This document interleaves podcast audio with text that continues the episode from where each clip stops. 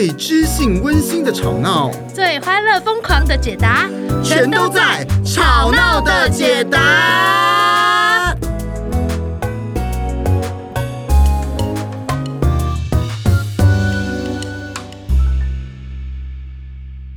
Hello，Hello，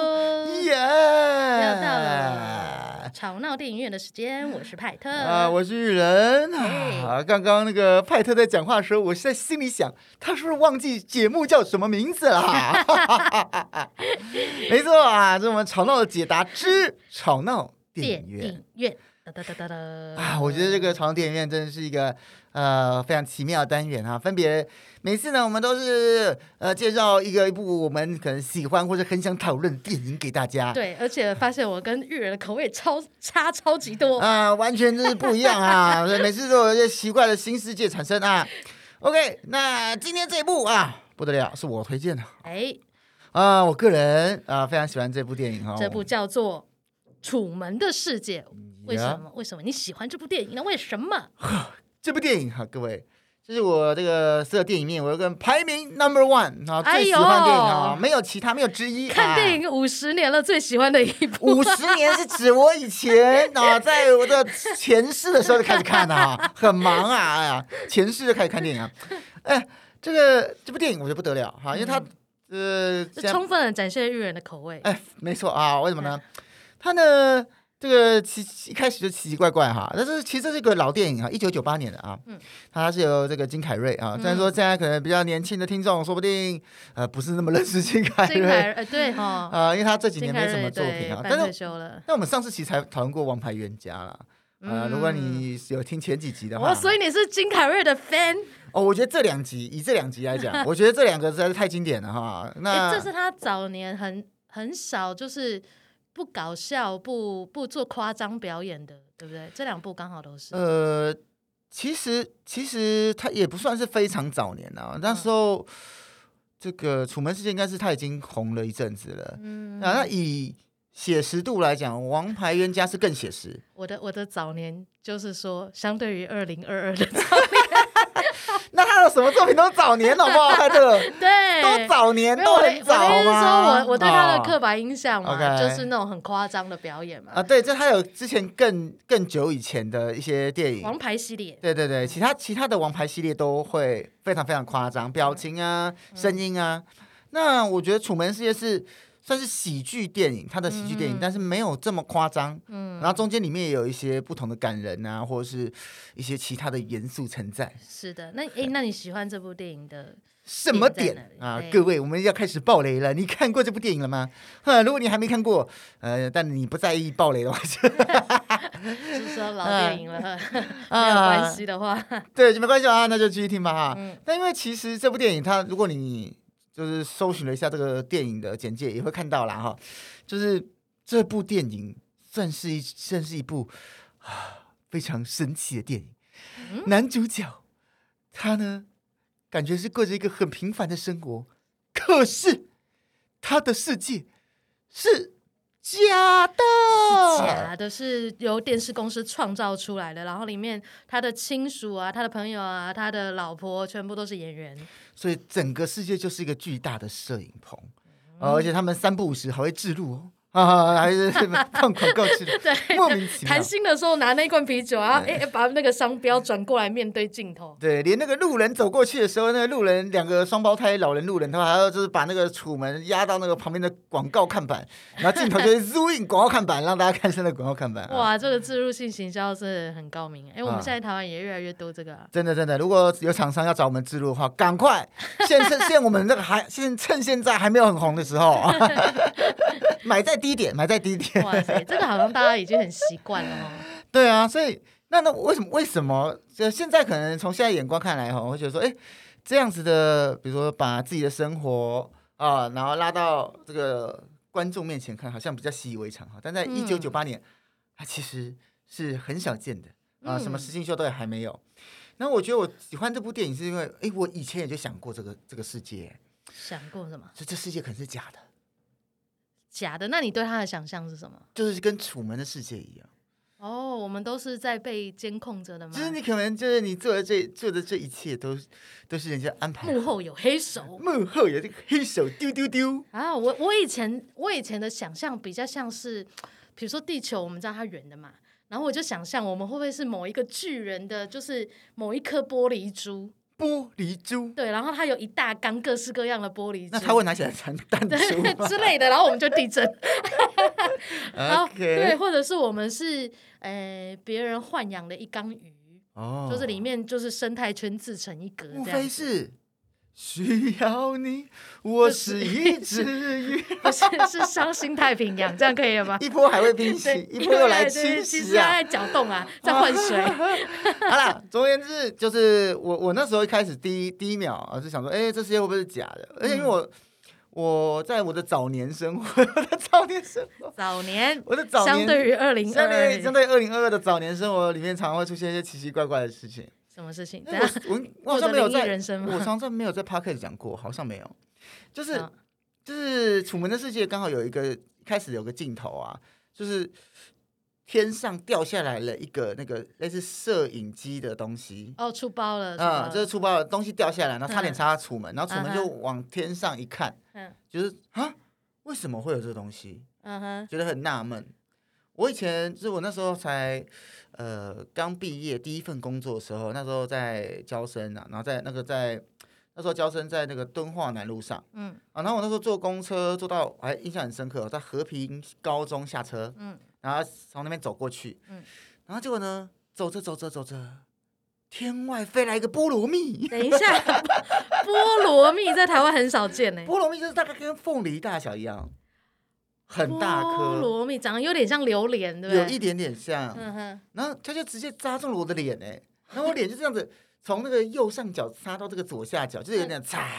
那你有受伤吗？有有有擦伤。Oh my god！然后我我我那时候觉得很荒唐。嗯。然后那时候那个菠萝蜜，我还记得那个砸到我，滚滚滚滚滚滚在树下面。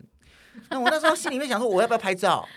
还好不是那个从头上这样正对着砸下去。但是但是问题是我。抬头看没有看到其他的跟菠萝蜜有关的东西啊？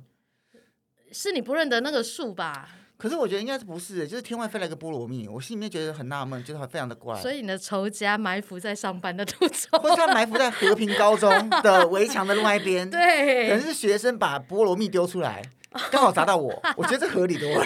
对啊，因为菠萝蜜实在是太少见了，太。竟然会有菠萝蜜这种事情，而且我我被砸到的时候，我心里面觉得很荒唐啊。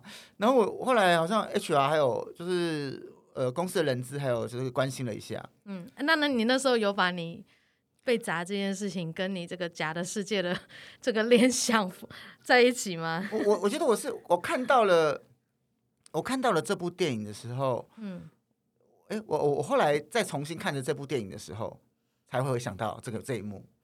我觉得。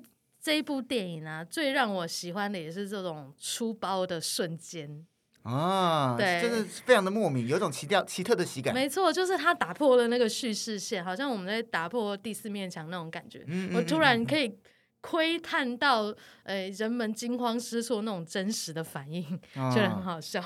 对啊，我觉得这个其实是这个电影里面有一些怎么讲，它算是在一种喜剧氛围之中，又有一种悲剧色彩。嗯，对，所以它。就符合了那种有悲有喜的那种感觉，奇妙好滋味。没错啊，然后另外我还喜欢点是，它其实算是一个在讲改变的故事。嗯啊，哎，楚门他在他的这个世界里面，觉得好像过得也还不错，呃，也没有什么很大的意外。嗯啊，一切都还算 OK，可以没问题。嗯、可是他心里面也很想冒险，他想突破。哦，然后、哦、然后他那个所以。那个，当他发现这世界是假的时候，啊，可是这时候这个导演想要留他下来，啊，就不开始阻碍他，阻碍他，想要留他下来，但是他仍然不放弃。哎，我觉得那个为了自己的生活，你想要做一些改变、一些冒险，这件事情，我觉得蛮感人的。对，然后那种那种是，也许我们每一个人都有因为惯性而怎么样怎么样怎么样，你觉得可能就是哈，就是继续待在这里算，啊，可是我觉得那个。为自己做一个选择，去突破那个感动，感动点很高。你讲这种感觉，我会想到前几年很流行的一个词，叫做“直升机父母”。哎呦，对，因为直升机父母为什么它叫直升机啊？它就是有点像是，哎、欸，我对你的人生有一个很好的规划，然后我觉得什么对你才是好的，所以呢，我就是哎、欸，让你跳过那个跋山涉水自己去体验的过程，然后就把自己就是把这个人从 A 点，然后直接提到 B 点，就照着我的安排，照着我的规划走，就这样子。我刚刚派特在讲直升机的时候，跋山涉水之类的，他也把这个麦克风打到了。我刚刚听到一声咚的一声。我想大家应该都习惯这件事情。没有，我想说跟大家讲一声啊，就是对啊，不然你这这个创意没有对。不然这样好了啦，我就在那边敲敲敲敲敲，然后我每次要讲一个讲一个，就是我呃要讲下一个点就咚咚。啊，大家注意！我我觉得还是比较好的，这样的话可能整集咚咚咚的次数就太多。就一个求关注的这个，哎呀，好了，我把我的手放起来。所以刚刚讲到这个，的确哈，就是好像这个世界是某种有被控制住的那个感觉。嗯，那我我那我觉得。呃，还有个点在这里面，我也很喜欢，就是他所追求梦想。哎，我觉得他有一些浪漫可爱的，是浪漫可爱的元素。浪漫。对啊，我觉得其实这部电影它虽然说不是一个爱情电影，但它也有一个某种爱情上的执着。我觉得你说那个初恋情人那个？对啊，对啊，对啊，对啊，对啊。而且初恋情人是就是跑来真心关心他，然后就说这一切都是假的，然后真心。就是为他好，嗯嗯嗯，然后体贴他的感受的人，我觉得这个这个点蛮触动我的。对啊，我觉得这个这时候也会想说，哎，你看这时候有人跟他讲，但他那那时候可能哎还没有看出来，还没有意识到，嗯，哦，会觉得说，哎，眼前这一切怎么可能都是假的？嗯，哦，还是在他原本的生活中继续生活着，这样子。没错。对啊，而且其实我觉得这部电影还有一个很特别的事，就是他跟我们的这我们两位的。某那个最常做的一件事情也有很有关，就是即兴剧。即兴剧哦，对，就是每一次出包的时候，就是他其实都是即兴嘛，因为他的电影里面只有楚门这个人是是真的，是真的嘛。那其他人是有些安排，可是问题是，他跟不管是谁跟楚门对戏的时候，你其实都得学会即兴剧，你知道吗？就是随时他好，如果想的跟我们设计的不一样，就赶快圆回来。因为你要要关心楚门台词，因为楚门台词是他自己讲的啊，他不晓得楚门会讲什么台词嘛，哈，嗯，所以我觉得这也是蛮特别的，就是所有的演员都非常的，我们即兴叫做 yes and，啊，应对当下的状况，对，不管楚门讲什么。哇，就是再把东西给圆回来哈，把产品介绍出来，带着自己的任务，然后结合现在当下的状况。哎、欸，我觉得讲到那个产产品也也很像是，也很像纸条，就是我们其实有个叫纸条嘛，就是观众写什么词，然后我们就把它编到这个剧情之中。对，就是演着演着演着，然后到某一个关键点就抽一张纸条，然后纸条上面的内容呢，要想办法融入我们刚刚发生的一切。哦，所以其实很多那种他在硬要自入性的时候，他就是硬要把它圆回来。然后那时候楚门就觉得，楚门就有发现说，这也太硬了吧。然后反而让他觉得更奇怪，啊，没错没错没错。所以我觉得这件事情是很，这这这部电影我觉得是很很很奇妙，有一种很奇妙的氛围。啊、呃，它同时又有点喜剧，又有一点那个沉重，好像是你每一个人，其实每个人都有一个楚门的世界。就像是刚刚派特讲，比如说直升机父母好了，嗯、那个直升父母其实有点像，就像是那个《楚门的世界》的的那个导演，导演。他想要他的孩子是在活在某种理想世界中，没错。啊，因为那个导演那时候也也有跟楚门讲说，哎、欸，其实外面的世界哈，没有比现在这个楚门的世界来的真实，还有很多谎言呐，很多欺骗呐，而且他在这个世界，在楚门世界里面，楚门不用害怕。哦，因为导演觉得导演一切都可以 handle 住，嗯、呃，比任何人都了解楚门啊。没错，哎，所以啊，其实我们也会想要问一个大家一个问题，就是说，有时候你活在一个你很熟悉的环境里面，你很熟悉的工作，很熟悉的生活，或者熟悉的节奏，然后这一切你都可以预知到你会付出什么，那你会得到什么，一切都安排的好好的。那你喜欢这样的生活吗？你有没有想过改变你的生活呢？哇，我觉得这个问题大在问呢，大在问哦，因为我觉得我们两我们两个，我们两个，我们两个算是在一般人中比较异类的啦。哦哟，对啊，你说改变很大这件事情，因为我本来是政大企研所嘛，然后外商公司，然后还当编剧啊，即兴剧演员啊，现在是又是团长啊，又是讲师，嗯，而且后有教了非暴力沟通嘛，哈，所以其实这个人生是转二转三转，有一直在转，转职。派特他本身就是他的人本身就一直转了。今天整对面自转公转，对对对，后天跌倒，向下转。在我们录音的同时，派特最近又出了很多包。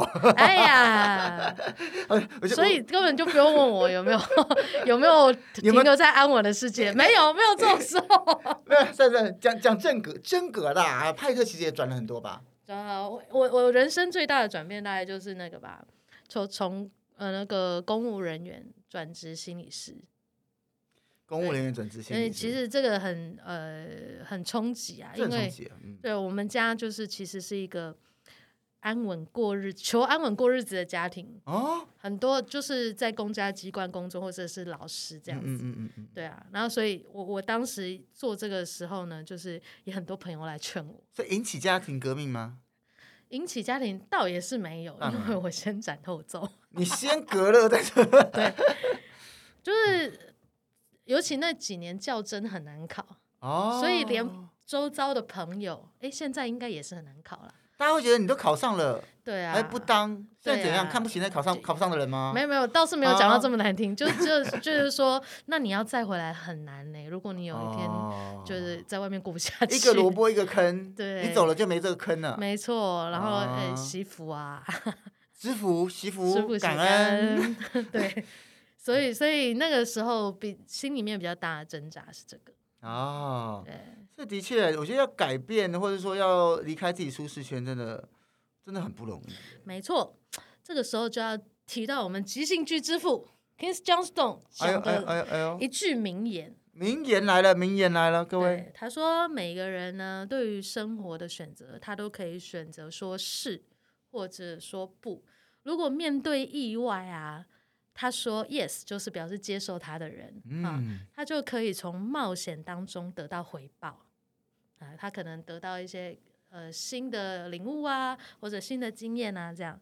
但是如果选择说不，对于意外采取拒绝态度的人，他可以从他的安全感里面得到回报。”呃，简单来说就是，如果你选说了 yes 啊，那你可以接受意外，看到一些新的世界。嗯，如果你说 no 啊，你可以觉得很安全啊。没错，可是我其实个人对这个是存疑的。我觉得是短期是对的，长期不一定。嗯、没错，长期是蛋糕嘛，长期蛋糕。长期蛋糕不好吃，我不喜欢。不是，是他说的哦，长期蛋糕不要不要骂我们。好，嗯、我修正一下我的想法，可以找我。我还可以配长期蛋糕。我修正一下我的讲法，这是有我的这个生命故事的。你说长期蛋糕的故事？因为我小对我小时候呢，曾经被长期蛋糕淹过啊？淹怎么淹？就是有某一个亲戚呢，他订婚，然后就是用这个长期蛋糕送给亲友，但是因为订太多了，然后所以就是剩很多。然后我有一阵子天天早餐、中餐、晚餐、零食、晚上宵夜全部都在吃那个，我快发疯了。从此以后我就。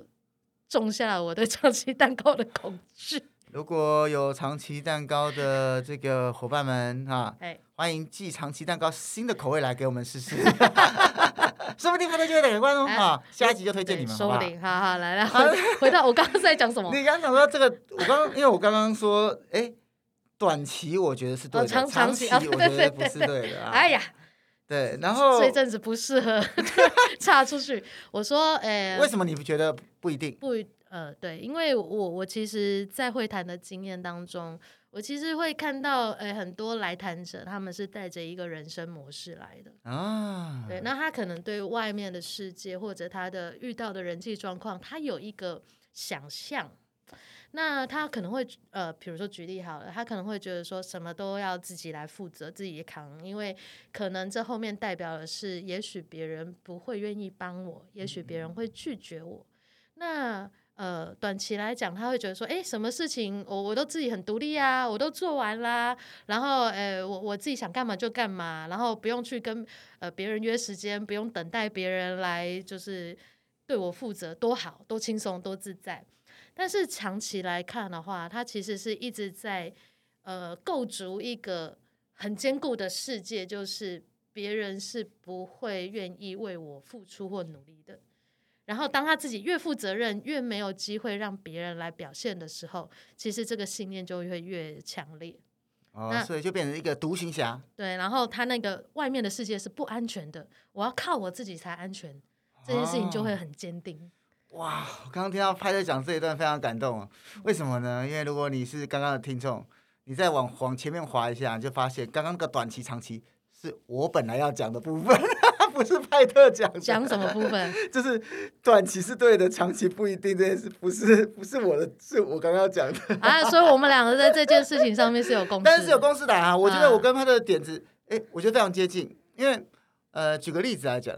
就是我们在做呃非暴力沟通一对一的时候，哈，很多很多人他呃跟父母因为有些冲突，所以他的在短期上他的做法是什么？就是不要再冒险了嘛。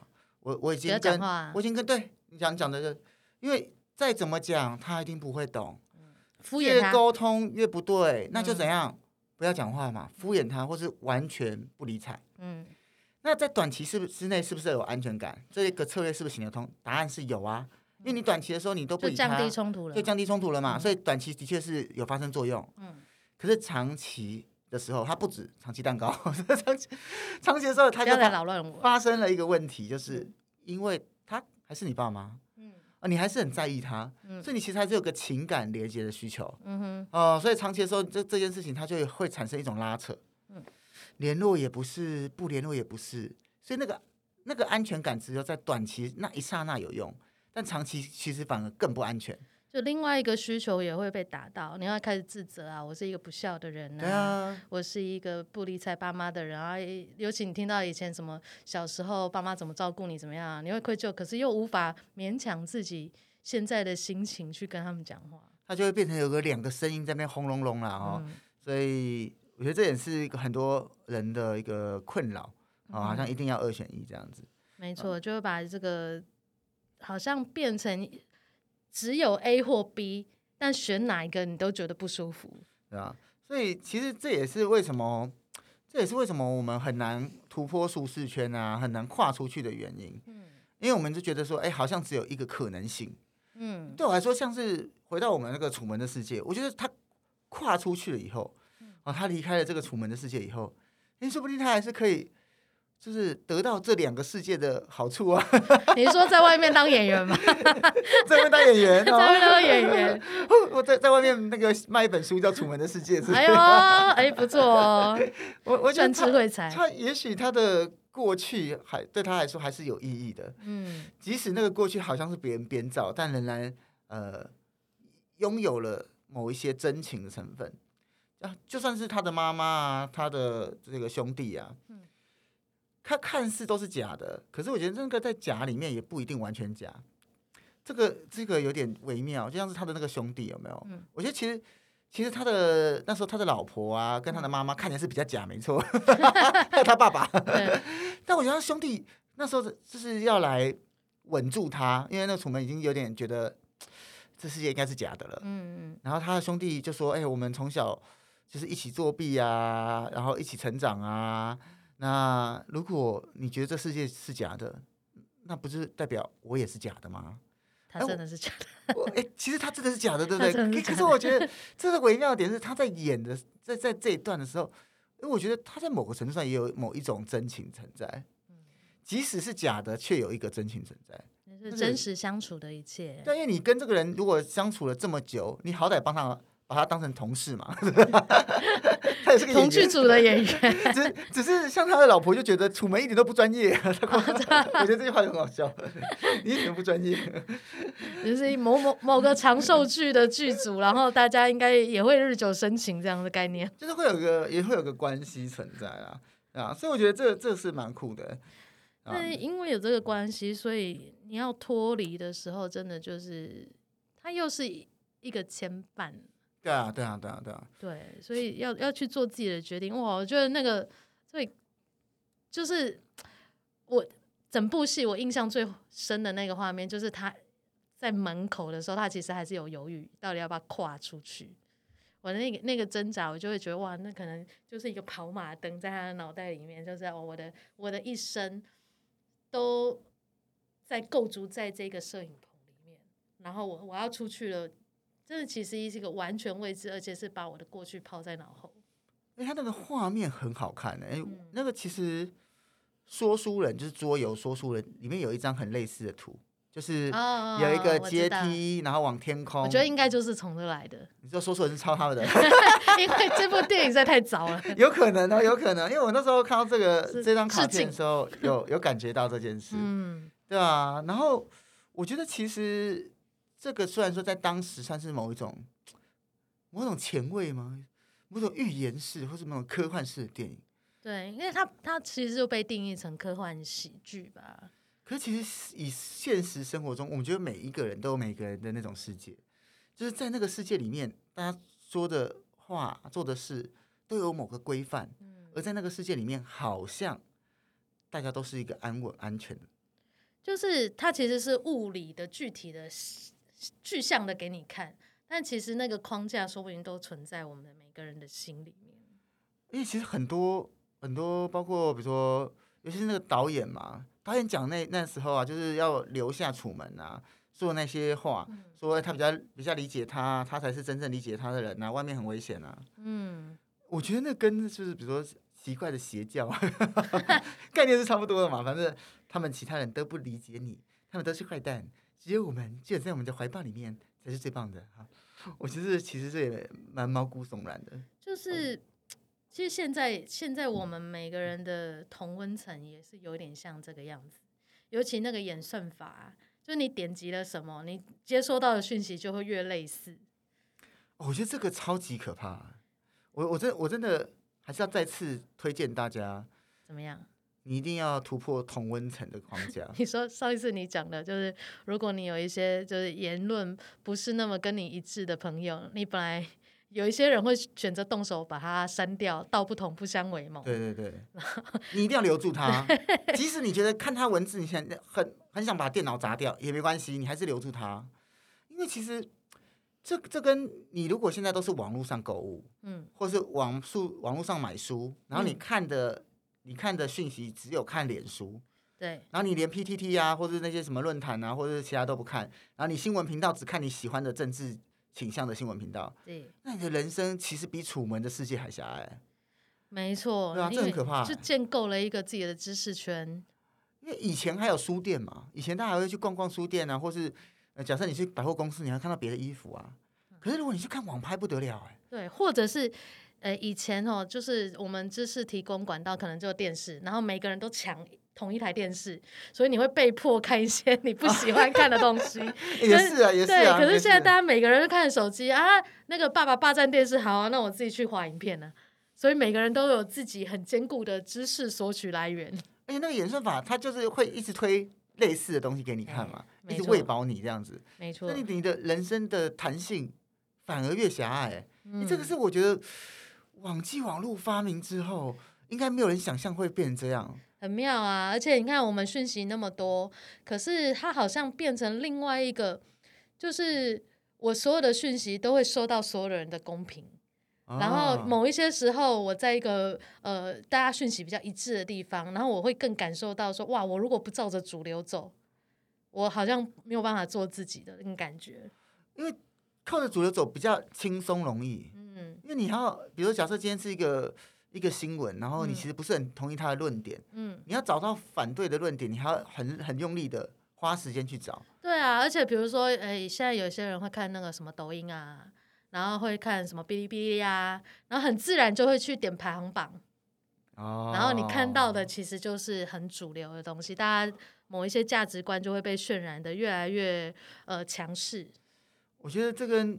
这跟刚刚你说的演算法也很有关呢，嗯，因为排行榜它已经存在很久了，可是排行榜我们平常就是这样看完就算了，可是演算法一加上去以后，那个那个效应就会更加成，就你不管看什么，反正他就推荐你，他马上推荐你下一步，对，你连查排行榜可能都不用查了，他直接推荐一下，哎，他直接播放哦，他可以直接播放给你看。哦，我最讨厌这个机制，我每次都会把它点掉。你说 Netflix 这一集播完了。他哎，YouTube。呃，YouTube 播完了，然后他就放别的。而且我最讨厌的是，他有时候原来的影片都还没有结束，他就给我四个预览，有没有？哦，会会。他就把画面全部遮光光。我说：“哎，我那个影片还没看完啊，还有讯息我没看到啊，而且没办法取消。”我觉得这是对啊，就是。这是放影片人的问题，哎，放影片的人是我设定的问题，不是，我是说就是把影片上架的人，创作者的，对对对，创作者他那是可以设定的，对对对，那是设定的，哦，很烦的，我都看不完他的影片，都被遮住。理论上就是最后那几秒应该是不能有重要讯息，不然他等于没播完啊。所以大家都有这个意思，就是我最后几秒就是广告时间这样。理论上就是他应该是播完了以后，他才放那四格，对，然后那四格给你选。可是现在不是啊，可能有些人他怕你跳出去，等不及了，这很烦的。上有对策，下上有政策，下有对策。因为你可能播完以后，你就马上关掉嘛。对啊，他等你那种话没讲完，就先先播个广告，跟类似概念。然后现在我就要更提早关，这样 就越来越来越严重。然后以后每一段影片只能看一分钟。而且这的确是很麻烦啦，这些很麻烦了。不过讲到这个，其实。我觉得不只是哎、欸，我们的世界其实看起来很像是活在某一种楚门的世界，甚至我们有时候还会刻意的去哎、欸，成为那楚门世界的制造者，自己制造自己的世界。其实现在仔细想想哈，这个有一种预言概念。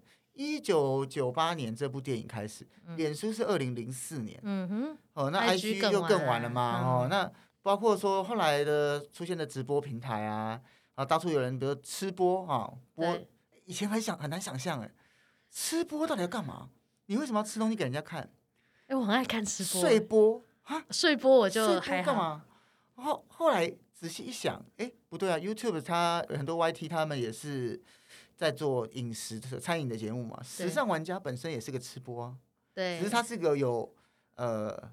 条理的、有故事性的、有整理过的吃播而已啊，嗯，对啊，所以我觉得这也是一个蛮蛮微妙的事哎。对啊，其实我觉得就是我们好像越来越习惯去看，就是私下状态分享这件事情，因为其实像综艺节目也在改变当中。以前的歌唱节目呢，它就是呃。呃，就顶多是播哎上场的那一刹那，然后有一些访问，那顶多就是呃，可能总决赛的时候会特别对这个选手的家人啊，说哎，呀私底下是什么样子啊？平常就是很爱唱歌啊，什么之类的。那现在的综艺节目呢，他就特别喜欢把私底下真实的一面。就是也拍出来有一些花絮啊，彩排的过程啊，啊选手跟选手之间的冲突啊、心结啊，或者是说友好啊，就是把它当成节目经营的一部分，反而真正歌唱的部分就会少一，没有那么多。对啊，啊所以现在动不动这个节目都可以做到 两三个小时。我觉得这个这是一种风气啊，因为其实、嗯、呃不只是明星啊，嗯、很多就是。一般人，哎，他们当他们在做这个 Instagram，在做在上 IG 的时候，其实就是不断的分享生活。嗯，那以大家可以想象哈，以前的明星，以前的大明星啊，比如说以前的呃，可能在刘德华、张学友那一辈的时候，他们可能是宣传期的时候出来露个面，对。啊，然后现在其实打歌啊，上上节目就结束，他们根本平常不用去经营什么粉丝，他们就是最多就是粉丝后援会自己处理。哦，可是现在不是啊，现在所有明星基本上都有开 IG 啊，对，然后有社交互动，对啊，三不五时可能还要直播一下，要跟大家那个聊个天，哈拉一下，办一个什么活动，让大家来抢，或者是抖内这样子，所以就变成说，大家现在更需要知道，好像彼此的生活，而且了解彼此生活变成一个很常态的事情。哎呦，我觉得这也是蛮微妙的，对，因为像这部电影，其实它也冥冥中预言了啊。以后大家的生活 就是互相看来看去，啊，你们觉得吗？像 IG 那我们花很多时间在看生活，哎，真的耶。然后很少时间在体验生活。我觉得不只是体验，或者甚至你，我觉得是一种神奇的弱连结。就你搞不好，像你可能有些朋友，嗯，你跟他自己连友，连友，或是他可能是很多年前的朋友，比如说已经十年没见了，嗯，但他在脸书啊上 po 文，你可能还是会看他。对啊，感觉彼此可能好像还有一点连接。可是其实，在看的时候也没有想那么多，就是单纯就看。对，或者说你今天如果是像现实动态这种东西，是可以是会知道谁看谁在看你的嘛？嗯、所以就是这时候你就会发现，哎，可能有十几年前、二十几年的朋友在看你，那我觉得这件事就会很微妙，不是吗？或者你去看的时候，别人也可能觉得，哇，天哪，二十年前的朋友在看我，这是个很神奇的世界。这在以前是不会发生的。以前可能感觉上比较像是，哎，我现在有一些朋友是很熟的，然后固定会出去，然后有一些是老死不相往来，再也没有联络的朋友。但现在呢，因为有脸书了，所以我以前可能就是要见到面讲到电话，但我现在看动态，我就觉得有关心到他，所以那个呃熟的朋友接触变少。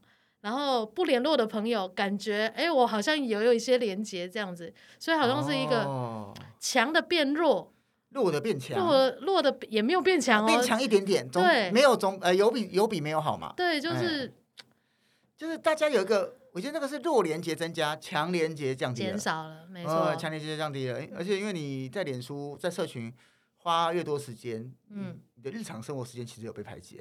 真的，对啊，就是说体验生活的时间嘛，我就会变少了。对啊，对啊，对啊，对啊。嗯、所以我觉得大家还是可以多体验一下自己的人生啦啊。呃，最后我我觉得还有一个点，我觉得也很想讲的，就是它整个故事，如果你是喜欢看小人物电影那种的话，小人物奋斗的话啊，小人物奋斗记，或或是你现在的人挑战，现在你的人生就是小人物，想某一些想要突破的点，或是想要让自己成长的话。对，就是比如说你现在生活你觉得很安稳，但你觉得好像有什么有一点点不对，好想改变。嗯，我建议你真的去看一下这部电影啊。为什么？因为它里面包含了一些挑战哦。因为那时候这些导演啊，他们剧组为了要让他留下来，嗯，设计了很多留下来的关卡。我觉得他哎，对我来说很像在闯关，因为他有一度是用用这个冲撞的方式嘛。嗯，嗯，对啊，然后他就一直冲，一直冲，哎，觉得一直被阻止，好像他很无力，因为所有的人都联合起来要对付他。对啊，他他比如说他想要开车离开城镇，然后那剧组就特别制造塞车。对啊，那他想要出海，然后他那时候剧组是狂风暴雨啊，狂风暴雨，然后前面是让他爸死掉，嗯啊，让他害怕害怕水，害怕海洋。对，哦，所以我觉得这也是看到很多不同层面的挑战。嗯，哦，然后那些挑战有些是诶实际层面的，也有些是。心理层面的挑战，哦，这种真的只能在狂想里面出现。如果现实生活中有电影公司这样做的话，就会被被骂翻。这个伦理议题。哦，可是我猜一定有人这样做，只是他们被骂翻以后又收起来了。应该是有啦，应该是有啦。而且像那种实境节目，就是，哎，其实上次实境实境节目才被骂，你知道吗？什么什么东西？就是之前，哎，这个应该不算暴雷啦，就是《双城公寓》啊。啊，哦，怎么样？《双城公寓》因为。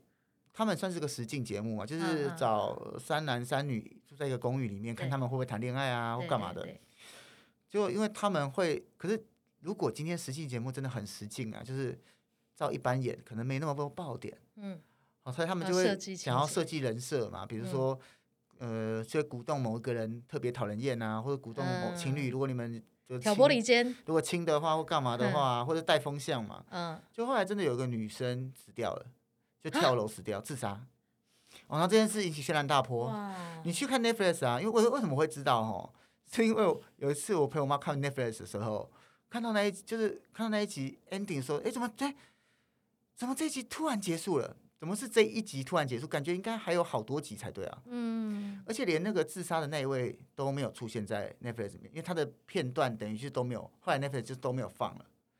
对吧？因为他自杀以后，这个节目就停掉了。嗯，好，双城公寓就停掉了。我说哇，真的是很人生，真的是很难说哎。就是他跑去了一个实境节目，但是他在这个呃，很多人是说可能他是受到了一些网络的攻击啊，或者是受到一些人人生的压力。嗯，所以他在现实生活中与虚拟世界中受到了一些挑战跟困扰啊，然后就就轻生。我觉得这真的是有点哀伤的一件事情。嗯，啊。哇，这个这个为了效果，然后到底要把人操弄到什么程度？所以我觉得这也是一个虚拟与真实的一个界限呢、就是有时候我们我们在网络世界里面，我们看到某一个新闻，然后我们觉得很生气，我们甚至想要留言去骂他，嗯、或者说些什么的。那我也会想要跟大家讲说，其实我们不一定知道真实的真相，说不定这些都操弄出来的。对对对对，很多都操弄出来的，而且 而且说不定。其实我们之所以这么神奇，是因为我们想要得到属于我们的某一种认同感，我们觉得这是对的，这是错的，嗯、这是属于我们的正义感，就维持我们自己那个楚门世界的安稳。对啊，但是你有没有真的去在意那一个 maybe 是受害人或被害人或是加害人，他们真的在想什么？也许不一定。也许我们看了新闻，我们可能在三秒钟我们就判断，甚至我们可能看了一下，说哎有没有什么意见领袖发了一个文章啊，觉得他一定讲的是对的，因为这样子我们就不用思考了。其实我觉得群众慢慢在进化，因为呃我们现在也慢慢的知道有一些事情是被操弄出来的，所以或者是有一些时候这个讯息的传递。它其实是被设计过的，然后，然后有一些，就是以前我常常看到有呃，网络上大家留言吵得很凶，但现在慢慢有一个，哎，等一下，先拉个板凳，先看一下。哦，可是我我我我自己在看这件事情的时候，我觉得大家应该全，我觉得全面全部的公民就是所有人，呃，在上大学或者甚至上高中之前就应该去上一个课。叫做媒体试读吗？公关课，对，类似媒体课。嗯，因为我那时候研究所有有修，嗯，他就讲的就是公框架，同一则新闻。公关课学的是这个，我以为是危机处理什么。不是不是不是，同一则新闻，嗯，用不同的框架去解读，它长得根本不一样。其实简单来说，你去新闻，你去看一下三立跟 TVBS，嗯，啊，他们同报同一则新闻就长不一样嘛。对。那其那你说哪个是叫做事实？其实都都不是事。这是某一方的观点。都只是观点呐，那你站在不同的角度，长期看那个观点，人家喂养你的观点，你就很容易被带走了。嗯，那网络上风向就更不用说啊，这种事情真的是超级多。所以各位，你的人生你自己有设了什么观点吗？你有没有发现你都是用某一种观点在看呢？突然阴森了起来。那我要配合一下这个音效。我们今天发现录音室有超多音效可以玩。你要你要配音效真假的？你要按是不是？真的，哎，你有没有发现？哎，怎么那么短？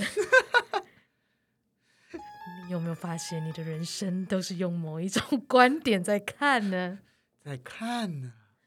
是否是这样子呢？是的啊，所以真的，哎呀，要跟大家讲啊，不管是你自己创造出来的楚门的世界，还是因为同文层的关系的楚门世界啊，我们还是多多跨出去看一下新的世界。唉，让我们有拥抱更多的不同的弹性，拥抱更多的可能。好的，好的，那今天差不多啦。好的，下一次吵闹电影院再见喽，拜拜。